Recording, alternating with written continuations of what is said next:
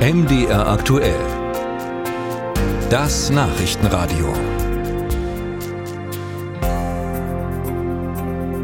Der russische Oppositionspolitiker und Journalist Wladimir Karamursa hatte klar Position bezogen, und zwar gegen Russlands Krieg in der Ukraine.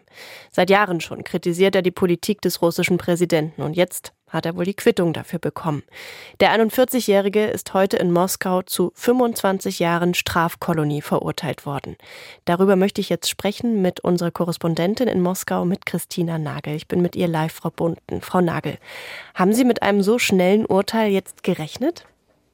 Naja, es ging in der Tat wirklich sehr schnell. Also es waren noch gar nicht mal alle Journalisten an ihren Plätzen. Die durften ausnahmsweise, obwohl der Prozess eigentlich hinter verschlossenen Türen stattgefunden hat, auf einer anderen Etage zuhören. Die waren also kaum noch drin. Äh, da hatte schon die Richterin das Urteil verkündet, hatte schon entschieden, dass es eben 25 Jahre Haft sein werden unter einem erschwerten Bedingungen im Straflager und zwar vor dem Hintergrund, dass gleich alle drei Anklagepunkte als berechtigt angesehen angesehen worden ist. Also es geht um Hochverrat, es geht um die Zusammenarbeit mit einer unerwünschten Organisation und es geht um die Verbreitung von Falschnachrichten über die russischen Streitkräfte.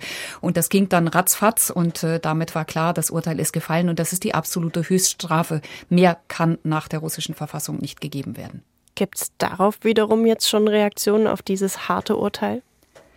Also sagen wir mal so, es war erwartet worden, auch weil die Staatsanwaltschaft ähm, das so gefordert hatte, dass äh, das Gericht jetzt da so gar keine Einschränkung gemacht hat, hat vielen, glaube ich, nochmal die letzte Illusion darüber genommen, dass hier noch in irgendeiner Form Gnade oder Milde walten lassen wird gegenüber Regimekritikern.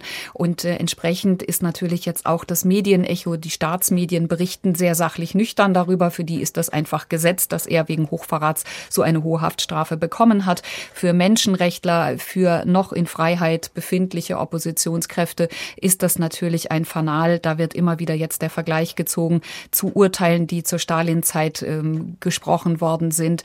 Da macht sich kaum noch jemand Hoffnung, dass es demnächst mildere Urteile geben wird. Karamursa sitzt ja jetzt schon seit April 2022, saß er in Untersuchungshaft. Wie geht's ihm denn? Es geht ihm nicht besonders gut. Ähm, der Mann hat ja schon zwei Vergiftungsanschläge hinter sich. Die sind nie wirklich aufgeklärt worden, aber er hat eben zweimal mit Organversagen auf der Intensivstation in seinem Leben schon gelegen, 2015, 2017. Seine Anwälte sagen, er leidet deshalb an einer Nervenkrankheit und es ist völlig klar, dass in einem Straflager, wo bekanntermaßen die medizinische Versorgung so gut wie kaum vorhanden ist, also wo es, wenn es hochkommt, ähm, vielleicht Schmerzmittel mal gibt, ähm, dass es da natürlich jetzt weiter für ihn sehr schwierig sein wird. Deshalb haben ihm Freunde auch in erster Linie Gesundheit heute gewünscht, dass er die Kraft hat, das Ganze durchzustehen. Es wird nicht einfach sein. Er hat schon in der Untersuchungshaft so rund 20 Kilo abgenommen. Das sieht man ihm auch an und das wird jetzt sicherlich, wenn er im Straflager ist, noch mal alles schlimmer werden. Er hat diese zwei Vergiftungen überlebt, Sie haben es gesagt, und er hat trotzdem immer weitergemacht. Weiß man, was ihn antreibt und vielleicht auch, wie er jetzt dieses Urteil aufgefasst hat, ob ihn das jetzt bricht? Ich glaube nicht, dass es ihn brechen wird. Er hat ja sogar die britische Staatsbürgerschaft, also er hätte auch ins Exil gehen können. Er hat das immer verweigert. Er hat immer gesagt, wenn du was verändern willst in diesem Land, in dieser Gesellschaft, dann musst du hier auch vor Ort sein, dann musst du dich dem Druck aussetzen, dem auch alle anderen ausgesetzt worden sind. Er hat es so ähnlich gemacht wie eben Nawalny, der ja viel bekannter bei uns ist, aber wo es eine ewige, so eine ähnliche Gemengelage im Prinzip gegeben hat.